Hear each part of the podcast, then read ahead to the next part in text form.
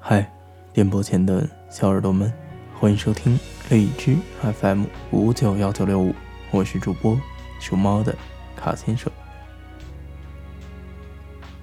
今天是北京时间二零一六年的八月十九号，是周五，周末的晚上，你准备做什么呢？四天未见，你还好吗？进入今天节目的主题，你需要的是一个肯陪你一同老去的人。这个话题牵扯到了一个成年人的爱情观——结果论。在这儿谈到的成年人，是指那些谈过恋爱、已经进入社会、年满十八岁的成年人。这样的一种恋爱观，跟……没有谈过恋爱，没有成年，或者说没有进入社会的恋爱观，未成年的恋爱观是截然不同的。这样的一种恋爱观是基于未来而形成的。我们开始变得很现实的去考虑一段感情，它的明天、明年、十年，甚至五十年。我们开始考虑对方的学历、对方的家境、对方的教育背景、对方与你的共同爱好、与你性格之间那些不同的差异，而不像是曾经年少，我与你谈恋爱，我在乎的仅仅只是今天过得好不好。在乎的是甜言蜜语有没有说够，有没有焦灼、甜蜜、粘人、耳鬓厮磨，有没有少了哪一天的朝朝暮暮，而不像是成年人，大家考虑的是两千六十九长时，又或者说到成年之后的爱情，合适。远比喜欢更重要。就像是在成人中，我们总会听到这样的一段对白：“我希望我可以找到一个对的人。”那么，什么是对的人呢？或许就是那样一个能够留下来的人吧。当进入社会之后，我们每天接触到的人。是那么多，无论是在工作环境中，还是在你上下班的地铁下，有可能总会有那样一个人出现，你会动心，你会喜欢，但是你不会去打招呼，你不会去追。且不说这样的一个行为在实际状况中显得多么唐突，但说从心理上，为什么会排斥呢？明明那么喜欢，是因为不确定。这三个字在成人的爱情观中显得尤为重要。我们开始变得结果论。这个时候的爱情需要的是一份安定，一份相守，一份信任。这三者在成人的爱情世界中尤为重要。卡先生有这样一位非常好的朋友，她漂亮、优雅，有着较高的学历，但她在爱情面前总是茫然，不会选择。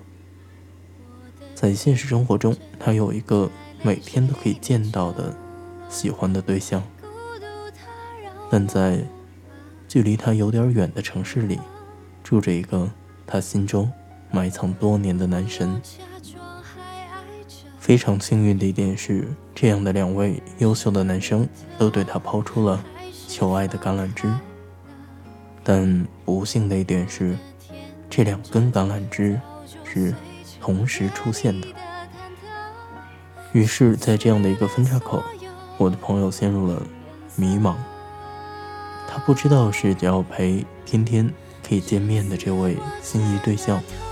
回老家探亲、休假，还是要和那样一位有点距离的男神出去旅游、玩耍。于是，在前不久的一个夜晚，他问卡先生，要选择跟谁一起出去，因为这是一个讯号，表示他要定下来了。卡先生想了很久，回答他：“你要选那个有可能会留下来的人，因为在现实面前，我们都会衰老，无论曾经的你。”是多么的英俊帅气，又或者美艳无方，在现实面前，我们都会被时间刻上皱纹。当皱纹和白发越来越多的时候，你就不置可否的衰老了。你将面对的是每况愈下的身体状况，你将面对的是。各种各样的老年问题，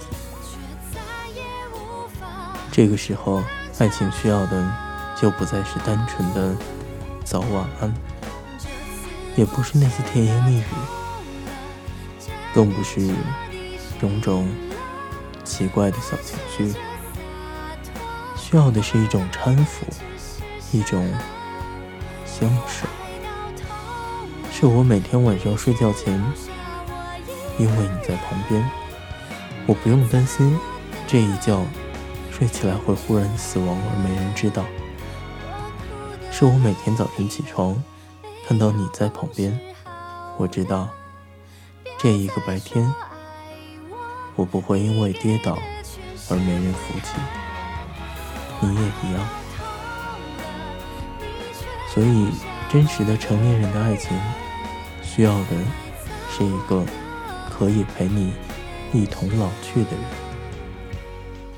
很多人谈到老去，说我们要优雅的老去，我们要健康的老去。